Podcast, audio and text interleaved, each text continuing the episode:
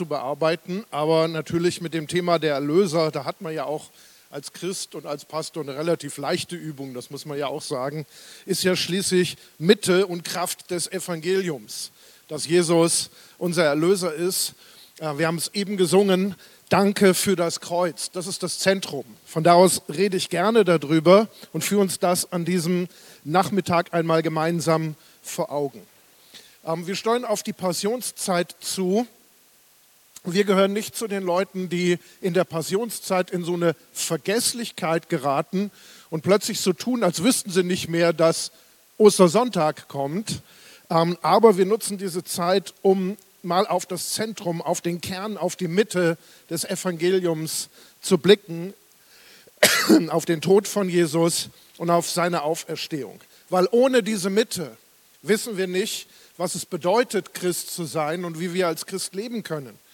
Wenn wir nicht wissen, was am Kreuz geschehen ist, also dieses Zentrum nicht sicher haben, wissen wir nicht, was das Kreuz für uns eigentlich bedeutet und dann hat es keine Kraft, keine Auswirkung in unserem Leben. Und wenn es aber keine Kraft hat, dann kann es auch Menschenleben in unserem Umfeld nicht verändern. Und von da aus ist es wichtig, dass wir über diese Kraft der Erlösung Bescheid wissen.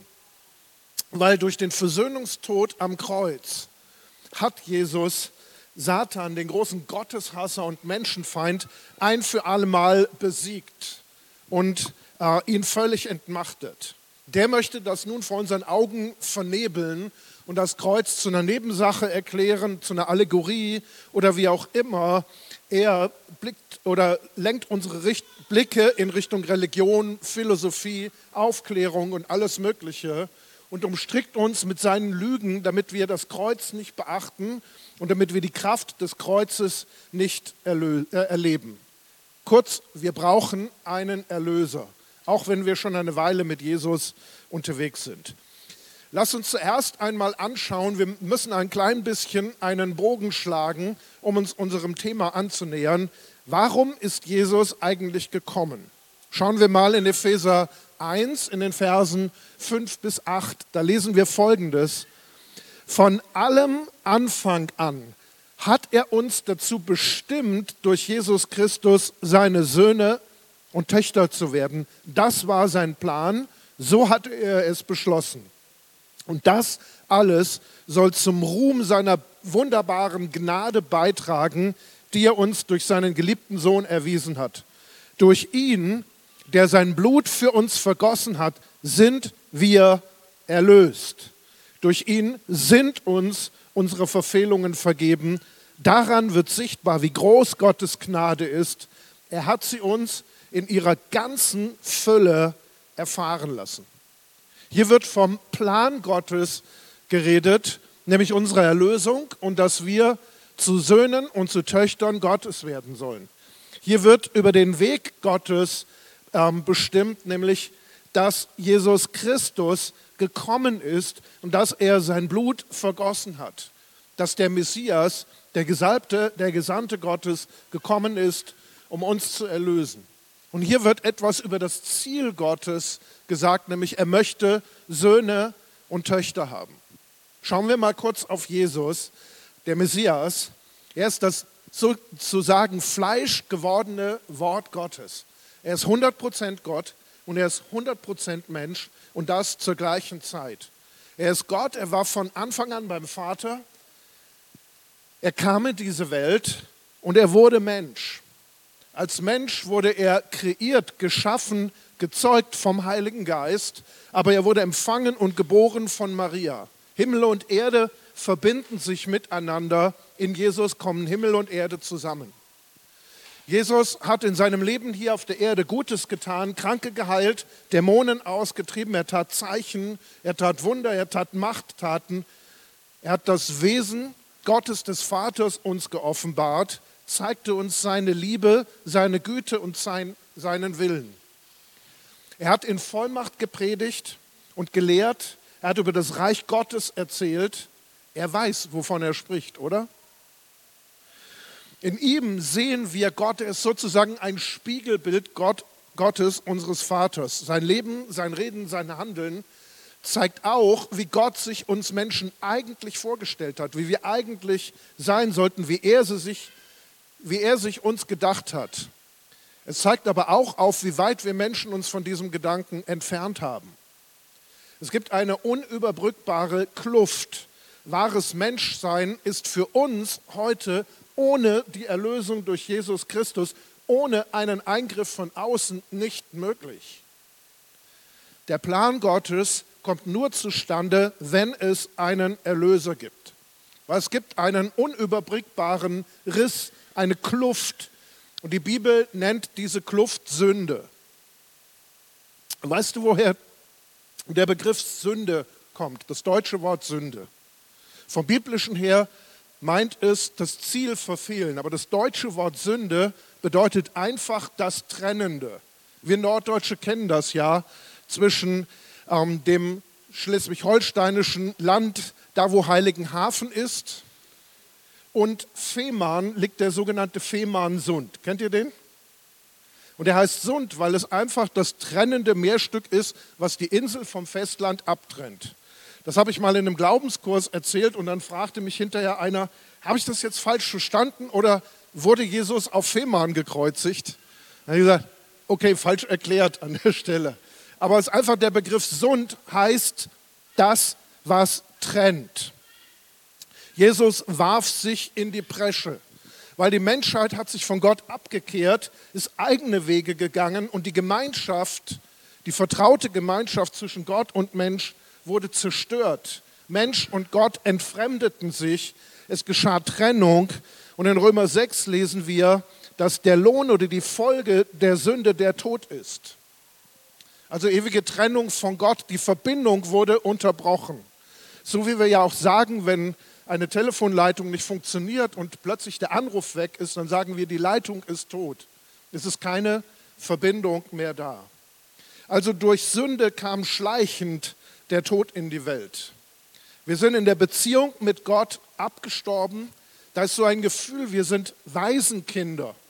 Wir haben keinen himmlischen Vater. Wir sind körperlich gestorben, Schmerz, Krankheit, Verfall, Vergehen statt ewigem Leben hat Einzug gehalten in das Leben des Menschen. Und wir sind einen seelischen Tod gestorben als Menschheit, Verwundungen, innere Verkrüppelungen, Verhärtungen und Bitterkeiten sind aufgekommen. Ich male dieses düstere Bild erstmal, weil es zeigt, wir sind im wahrsten Sinne des Wortes verloren ohne einen Erlöser. Wir sind abgetrennt von dem, was Gemeinschaft ist. Wir sind abgetrennt von dem, der uns Leben gibt. Und die Folge dieser Trennung sind Hass, Einsamkeit, Lüge, Krieg, Gewalt, Aufruhr, Armut, Krankheit, die Spiralen von Gewalt, die wir heute erleben. Es ist aber auch im Inneren was kaputt gegangen. Das Gewissen des Menschen ist gebrandmarkt. Und gerne drücken wir das ja dann, dann weg, unsere Schuldgefühle aber Furcht und Angst und Sorgen kommen hoch und die Folgen sind Depressionen, Wahnsinn und Süchte, Gebundenheiten. Wir brauchen einen Erlöser, weil die Sünde bindet und macht unfrei. In Hebräer 12 heißt es, dass die Sünde so leicht umstrickt. Wenn du läufst und es umstrickt deine Beine etwas, gerätst du ins Taumeln, gerätst du ins Stolpern. Wir brauchen einen Erlöser. Ich will mal ein Beispiel nennen aus meinem Leben. Es gab eine Zeit, ähm, da fühlte ich mich ungerecht behandelt von jemandem anderen. Ich kriegte das nicht unter die Füße. Ich war voller Vorwürfe.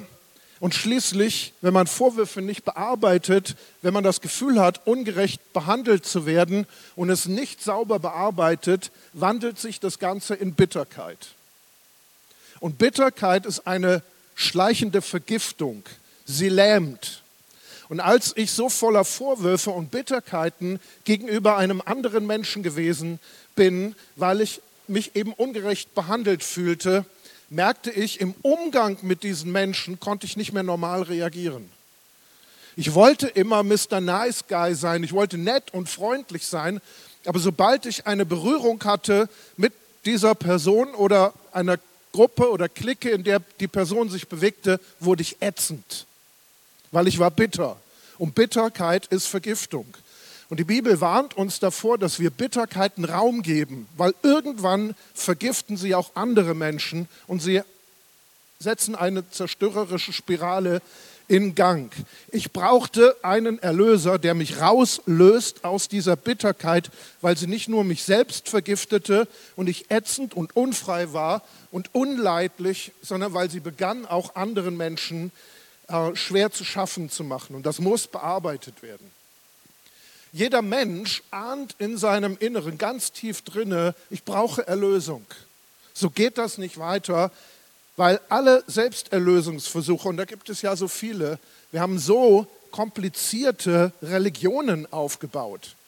Was ist eine Religion? Eine Religion ist ein Versuch, in Klammern, meistens möglichst kompliziert und aufwendig und kostenintensiv und anstrengend, sich Gott irgendwie gewogen zu bekommen durch eine fromme Leistung, durch ein Ritual, wie auch immer. Selbsterlösung. Andere Selbsterlösungsversuche ist, wir suchen unser Heil in Vergnügungen, in Arbeit, in Sex, in Beziehungen, in Drogen oder was auch immer. Aber der Mensch ist nicht wie Baron Münchhausen. Kennst du Baron Münchhausen? Schon mal von ihm gehört? Den Lügenbaron. Wir sehen hier mal ähm, aus dieser Geschichte von Baron Münchhausen ein Bild. Es gibt verschiedene Bilder. Ähm, er ist mal, so hat er erzählt, auf einer Kanonenkugel durch die Luft geflogen. Und es gibt einen Bericht, wo er erzählt, er ist mal mit seinem Pferd ähm, auf der wilden Jagd in einen Sumpf geraten. Und dann ergibt sich natürlich die Frage, wenn man in einen Sumpf gerät und immer tiefer sinkt, wie kommt man da wieder raus? Und dann sagt er, er hat die Lösung gefunden. Er hat sich selbst am Schopf gepackt und hat sich selber rausgezogen aus dem Sumpf. Sieht man hier auf dem Bild gerade, so ist er aus dem Sumpf freigekommen. Das funktioniert nur im Märchen. Das funktioniert nicht in Wirklichkeit. Psalm 49 sagt, kein Mensch kann sich vom Tod freikaufen. Niemand kann Gott das Lösegeld, da haben wir es wieder, dafür bezahlen. Zu teuer und kostbar ist der Kaufpreis für das eigene Leben. Er muss ablassen davon auf ewig. Das bedeutet, jemand anders, jemand von außen muss uns helfen. Wir brauchen jemanden, der uns auslöst. Kennst du das? Wenn du irgendwo in der Stadt unterwegs bist, du hast dir gerade einen Kaffee ähm, irgendwo bestellt und plötzlich stellst du fest, oh, ich habe mein Portemonnaie vergessen. Dann brauchst du jemanden, der dich auslöst. Du kannst es nicht selber bezahlen, du bist auf die Hilfe von jemand anders angewiesen, darauf, dass dich jemand auslöst. Und jetzt ein Fakt, der dich an der Stelle vielleicht erstaunt. Gott kann diesen Preis nicht aufwenden, um dich zu erlösen. Gott kann diesen Preis nicht aufwenden, um dich zu erlösen, weil der Verantwortliche dieser Trennung ist ja der Mensch. Er ist haftbar, er muss zahlen, kann es aber nicht. Gott kann den Preis nicht zahlen, weil er ist nicht schuldig. Das heißt, wir haben einen Paradox. Der Mensch kann den Preis für seine Erlösung nicht zahlen, aber der Mensch muss den Preis zahlen. Ja, was nu? Wie kommen wir da wieder raus? Ist das unlösbar? Nein, weil die Lösung ist das, was wir gelesen haben. Jesus, Gott selbst wurde Mensch. Und Gott als Mensch, wahrer Gott und wahrer Mensch, hat den Preis bezahlt. Er war ohne Schuld. Er ist der wahre Mensch. Er ist frei vom Fluch. Er ist 100% Gott und nicht mit den Sünden der Menschen behaftet und befleckt. Und er ist 100% Mensch, also Repräsentant der Menschheit, unser Stellvertreter. Und daher konnte er die Schuld bezahlen. In 2. Korinther 5, Vers 21 heißt es, Gott hat Christus, der keine Sünde kannte, an unserer Stelle zur Sünde gemacht, damit wir durch die Verbindung mit ihm die Gerechtigkeit bekommen, mit der wir vor Gott bestehen können. Gott wird Mensch. Er wird für uns zur Sünde gemacht. Er wird Stellvertreter für uns. Er zahlt an unserer Stelle. Der Erlöser bezahlt den Preis. Weißt du, und das Gesamtpaket der Erlösung ist, ohne die Geburt von Jesus gibt es keine Hoffnung für uns Menschen. Ohne das Leben und die Lehre von Jesus, wo er uns Gott zeigt, haben wir keine Orientierung. Ohne sein Wirken und seine Wunder gibt es keine Offenbarung des Vaterherzens Gottes. Ohne sein Leiden und sein Kreuz gibt es keine Vergebung, gibt es keine Heilung und ohne seine Auferstehung gibt es keine Gerechtigkeit, gibt es kein Leben. Jesus hat als Erlöser für uns, für dich bezahlt. Kolosse 2, 14, er hat den Schuldschein getilgt, der gegen uns stand. Er hat ihn ans Kreuz angenagelt und damit beseitigt. Hörst du, was immer in deinem Leben gewesen ist? Jesus hat den Schuldschein dafür bezahlt. Er hat es auf sich genommen. Das Kreuz ist sozusagen der Müllhaufen der Geschichte. Dort kann alles abgeladen werden. Hass, Bitterkeiten, Schuld, Versagen, Rebellion, Furcht, Angst, Scham, Einsamkeit, Depression, Demütigung, Spott, Mobbing, Missbrauch, Krankheit, Armut, Tod. All das kann am Kreuz abgeladen werden, weil er es stellvertretend für uns getragen hat. Es ist alles sozusagen ausgeixt worden oder durchkreuzt worden. Sieh mal, deine Schuld bezahlt. Die Strafe lag auf ihm. Die Macht der Sünde gebrochen, weil er wurde durchbohrt und zerschlagen um unseretwillen. Die Not der Krankheit, sie wurde getragen, durch seine Striemen ist uns Heilung geworden. Die Sorge der Armut wurde überwunden, weil er wurde arm, damit wir durch seine Armut reich würden. Die Feindschaft mit Gott, wir sind mit Gott versöhnt, weil die Strafe lag auf ihm zu unserem Frieden. Jeder Fluch wurde unwirksam. In Galater 3 heißt es, dass wir losgekauft wurden von dem Fluch und dass wir Segen bekommen haben. Das schlechte Gewissen es wurde ausgelöscht, weil die Strafe auf ihm lag und der Tod wurde besiegt. Und wir haben das Geschenk des ewigen Lebens bekommen. Es wurde durchkreuzt.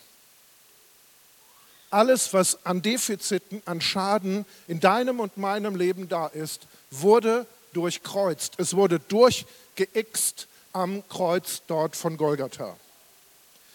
In 1. Petrus 1, Vers 18 und 19 lesen wir Folgendes. Ihr wisst doch, dass ihr freigekauft worden seid von dem sinn- und ziellosen Leben, das schon eure Vorfahren geführt hatten. Und ihr wisst, was der Preis für diesen Loskauf war. Nicht etwas Vergängliches wie Silber oder Gold, sondern das kostbare Blut eines Opferlamms, an dem nicht der geringste Fehler oder Makel war, das Blut von Christus. Das Blut von Jesus, das er am Kreuz vergossen hat, ist die rechtsgültige Grundlage für deine und für meine Versöhnung mit Gott. Und jeder, der sich auf dieses Kreuz und das Blut beruft, und das muss übrigens persönlich geschehen, der erlebt, wie es wirksam wird. Der wird begnadigt und die Schuld wird erlassen. Der wird mit Gott versöhnt und erhält den Status der Gerechtigkeit. Der wird von neuem geboren und ein Sohn, eine Tochter Gottes. Und der kommt wieder in Gemeinschaft mit dem lebendigen Gott und mit seiner Familie der Gemeinde. Römer 6, Vers 23 sagt, der Lohn, den die Sünde zahlt, ist der Tod. Aber das Geschenk, das Gott uns in seiner Gnade macht, ist das ewige Leben in Jesus Christus, unserem Herrn. Es wird geschenkt. Erlösung und Auslösung wird geschenkt.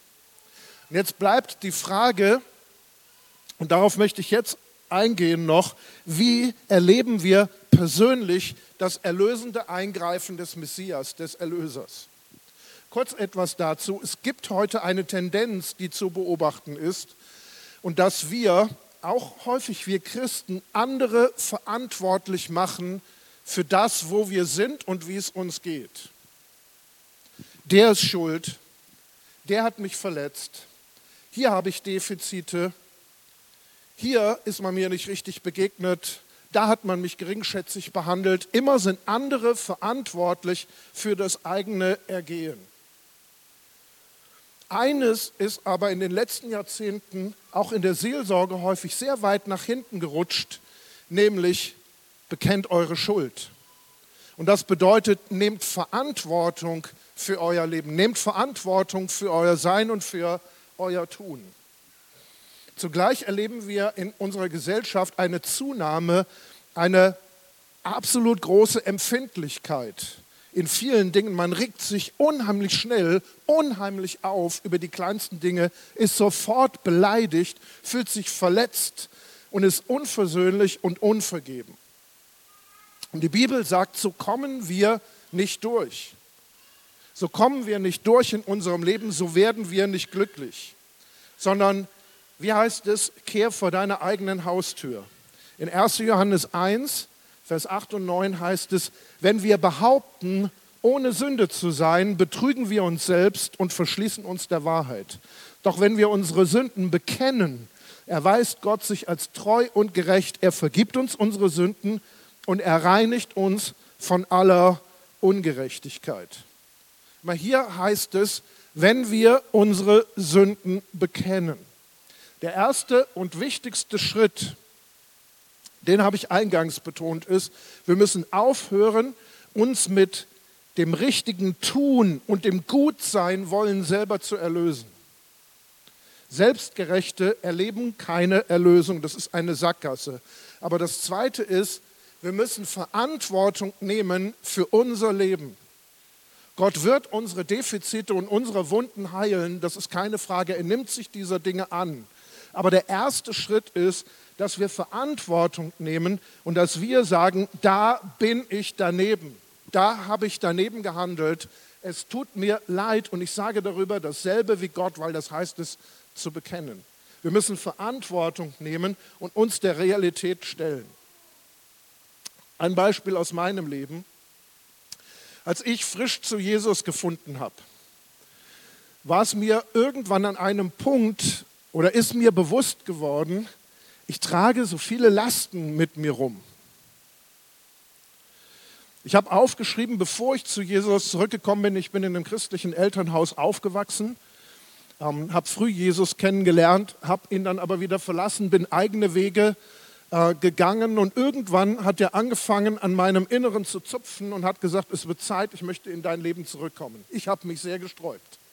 Ich habe mich mit allem was ich konnte, dagegen gewehrt. Ich war philosophisch top geschult. Ich konnte mit wenigen Sätzen Christen völlig durcheinander bringen und ganz kirre machen. Aber Gott begann in meinem Leben zu zupfen. Und dann hatten wir einen Gottesdienst. Und in diesem Gottesdienst, ich war in die Gemeinde gekommen durch eine Kommilitonin an der Uni.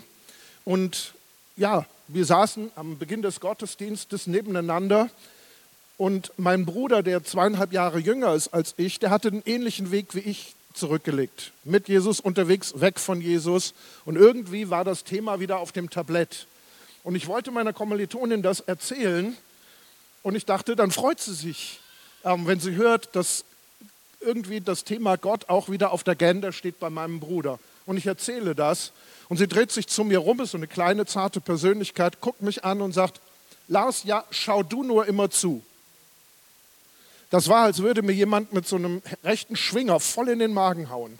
Mir war speiübel und dann hat der Pastor den Gottesdienst begonnen und ich konnte überhaupt nichts mehr dazu sagen. Und ich musste mich irgendwie im Lauf des Gottesdienstes sehen, wie ich mich irgendwie berappele und über diesen Satz wegkommen. Hatte ich zum Schluss des Gottesdienstes auch geschafft. Dann dachte ich, ich bin höflich, ich bringe sie zum Auto. Es war im Winter, es war dunkel, es war kalt draußen.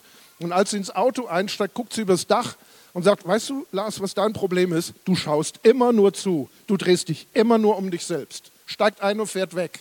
Noch so ein rechter Schwinger und ich konnte wieder nichts antworten, war ja nicht mehr da.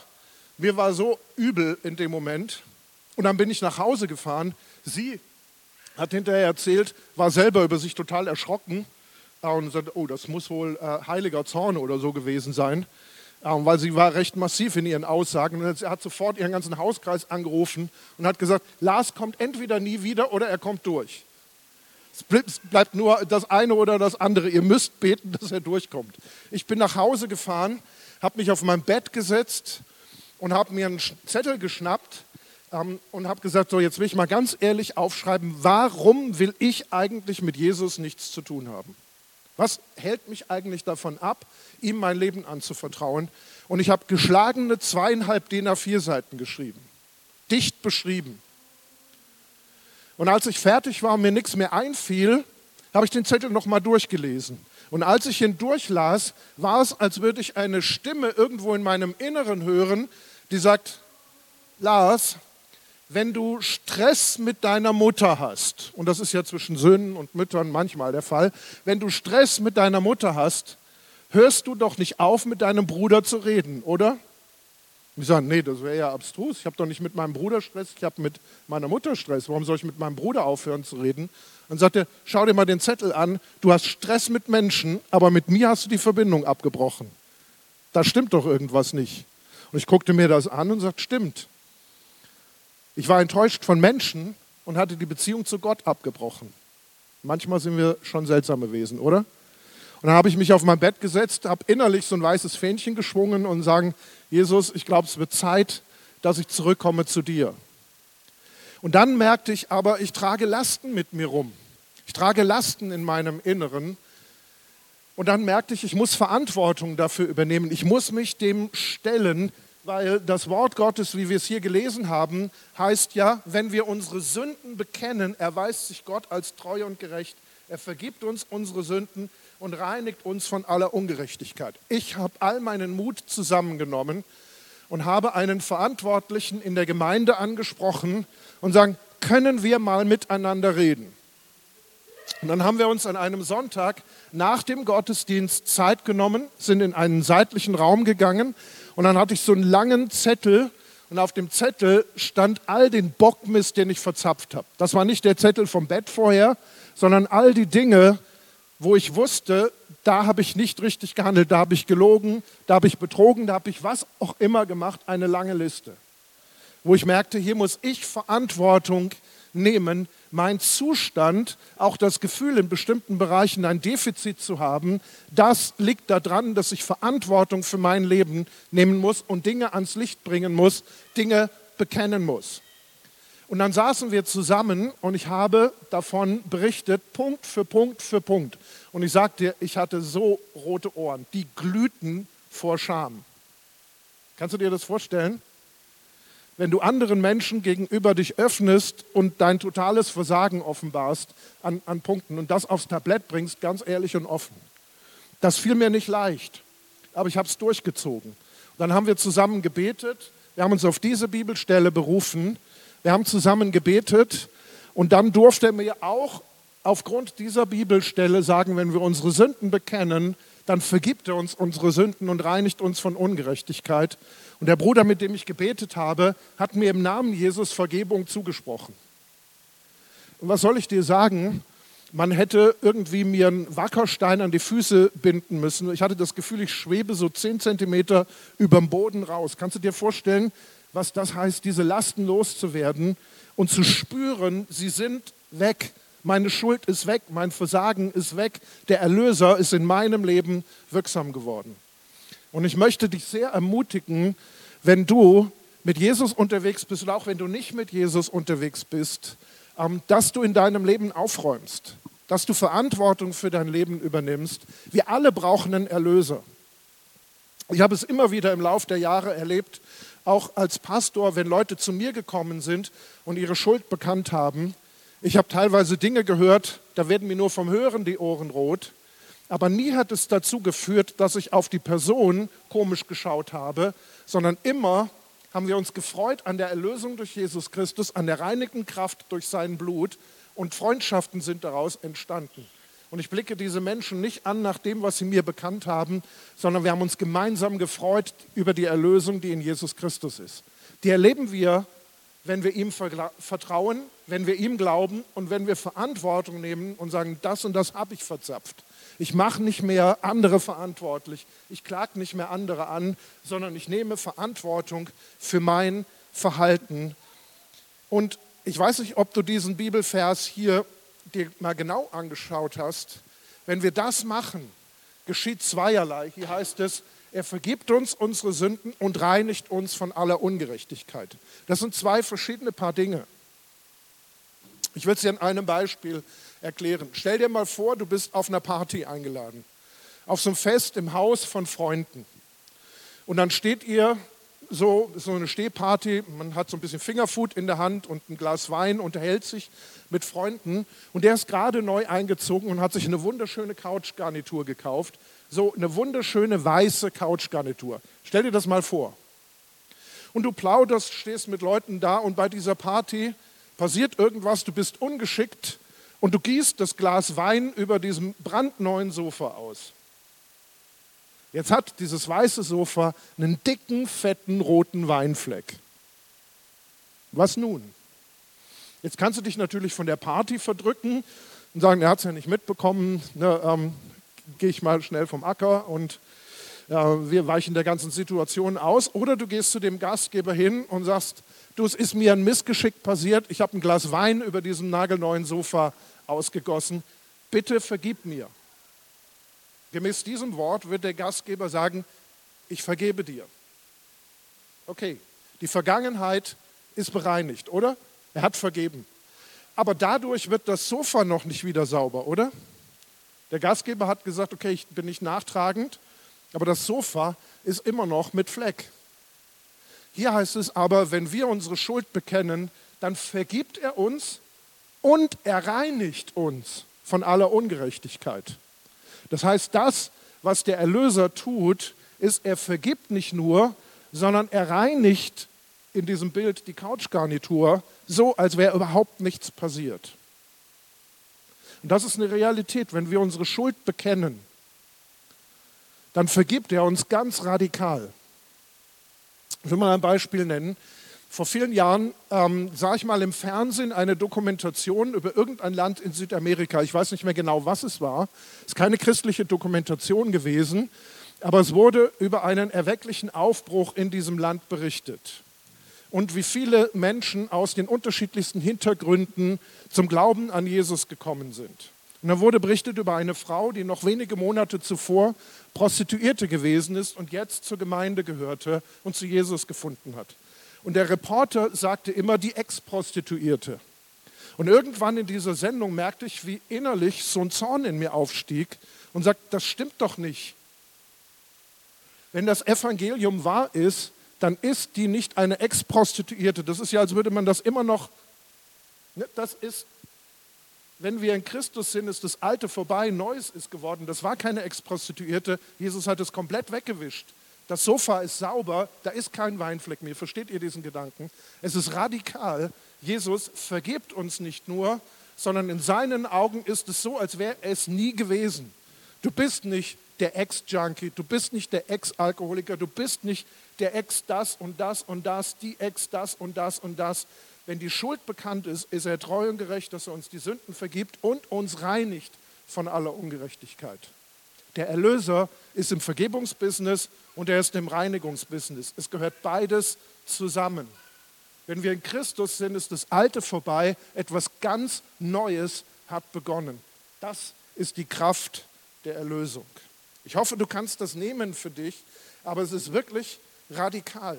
Es ist nicht nur Vergebung, dass Gott uns die Fehler der Vergangenheit äh, vergibt, sondern es ergibt uns eine ganz neue Startposition. Komplett anders. Und er schaut uns nicht und er kehrt das auch nicht nochmal wieder hervor, sondern was weg ist, ist weg. Er hat es ins tiefste Meer versenkt. Und eine Angel oder ein Schild da dran gestellt, Angeln verboten. Das Alte ist vorbei, Neues ist geworden. Das ist die Kraft des Erlösers. Jetzt weiß ich nicht, ob du heute Nachmittag hier bist und du kennst Jesus als deinen Erlöser. Vielleicht bist du auch hier und du kennst ihn noch nicht als deinen persönlichen Erlöser. Vielleicht hast du auch einen Start, wie ich damals mit Jesus hingelegt und bist dann irgendwann eigene Wege gegangen. Hey, jetzt ist der Tag der Rettung. Jetzt ist der Tag, das Ding mit Jesus festmachen zu können und zu erleben, wie er vergibt und wie er reinigt. Ich möchte dich einladen, ein Gebet zu sprechen. Das ist ein ein Start, es ist eine Einladung zu sagen, Jesus, vergib mir und reinige mich. In vielen Dingen werden wir erleben, wenn wir das von Herzen meinen, dass Gott uns abtrennt. In anderen Bereichen werden wir erleben, dass wir uns Menschen suchen und darüber beten. Ich habe es gemerkt zum Beispiel, als ich hatte ja vorhin erzählt, ich in meinen Bitterkeiten gewesen bin und mich da festgefahren hatte. Irgendwann hat Gott zu mir gesprochen und mir den Weg rausgezeigt und der lief genau so. Ich musste aufhören, die andere Person anzuklagen für das, was sie mir angeblich oder wirklich angetan hat. Und der Schritt raus aus der Bitterkeit war gewesen, dass ich sagen musste, Jesus, ich bekenne vor dir, ich bin unvergeben gewesen, ich habe festgehalten, ich habe Bitterkeiten gepflegt. Und ich gebe das bei dir ab. Und by the way, ich habe gemerkt, mit der Zeit ist auch mein Verhältnis zu dir eingetrübt worden. Und ich habe dir Vorwürfe gemacht, warum du das zugelassen hast. Und ich muss sagen, Gott, du hast nichts Unrechtes getan, ich lass dich los. Ich lass den anderen los. Und ich bitte dich, dass du mir vergibst und ich bitte dich, dass du die Situation reinigst. Und das war ein Fleißschritt. Das war bei mir war es ein Vierteljahr, wo immer wieder Situationen, die mich verletzt hatten, in mein Gedächtnis kamen. Und dann habe ich sie in genau dieser Art und Weise zu Jesus gebracht, habe gebetet und danach war es gut. Und irgendwann war es vorbei. Und heute kann ich die Situation, die Personen angucken wie so ein altes Tier, aber es hat nichts mehr mit mir zu tun. Das rührt nichts, das verletzt nichts. Ich sage dir, wenn du Bitterkeiten erlebst, Bitterkeiten können ein Ende haben, weil wir haben einen Erlöser, der vergibt und reinigt von aller Ungerechtigkeit. Wenn du magst, wir werden gleich das Gebet hier projizieren. Ähm, das ist so ein Start, eine Einladung, genau das anzunehmen. Dann lass uns gemeinsam beten an dieser Stelle. Und du wirst sehen, wie der Erlöser in dein Leben kommt oder wie er zurück in dein Leben kommt oder wie er seine Kraft entfaltet für dein Leben. Lass uns mal gemeinsam beten. Lieber Gott, danke, dass du mich liebst. Es tut mir aufrichtig leid, wo ich dich bislang nicht in mein Leben mit einbezogen habe. Bitte vergib mir meine Schuld und alles, was mich von dir trennt. Danke, Jesus, dass du mir vergeben hast, weil du für mich am Kreuz gestorben und auferstanden bist. Ich möchte dir vertrauen und bitte dich, komm in mein Leben. Sei mein Erlöser, Herr und täglicher Begleiter. Von heute an will ich dir folgen und auf dein Wort achten. Danke, dass du mir ewiges Leben geschenkt hast. Amen. Himmlischer Vater, ich danke dir. Du siehst genau, wo Menschen das zum ersten Mal oder wieder ganz neu von ganzem Herzen zu dir hin gesprochen und gebetet haben. Und Herr, ich danke dir, dass du das siehst.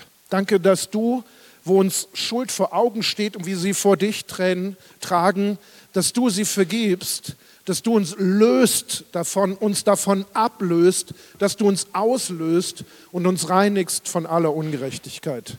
Danke, dass dein Wort wahr ist. Und danke, dass wir in unserem Leben durch dein Wirken, durch deine Erlösung von einer rote Ohrenzeit in eine Partyzeit kommen dürfen, wo wir deine Gnade, wo wir deine Güte, wo wir deine Liebe, wo wir die Vergebung und die Gerechtigkeit durch dich rühmen, weil du sie uns geschenkt hast. Danke, dass ich jedem, der das von Herzen gebetet hat, dies zusprechen darf. Dir ist vergeben und du bist gereinigt von aller Ungerechtigkeit. Danke dafür in Jesu Namen. Amen.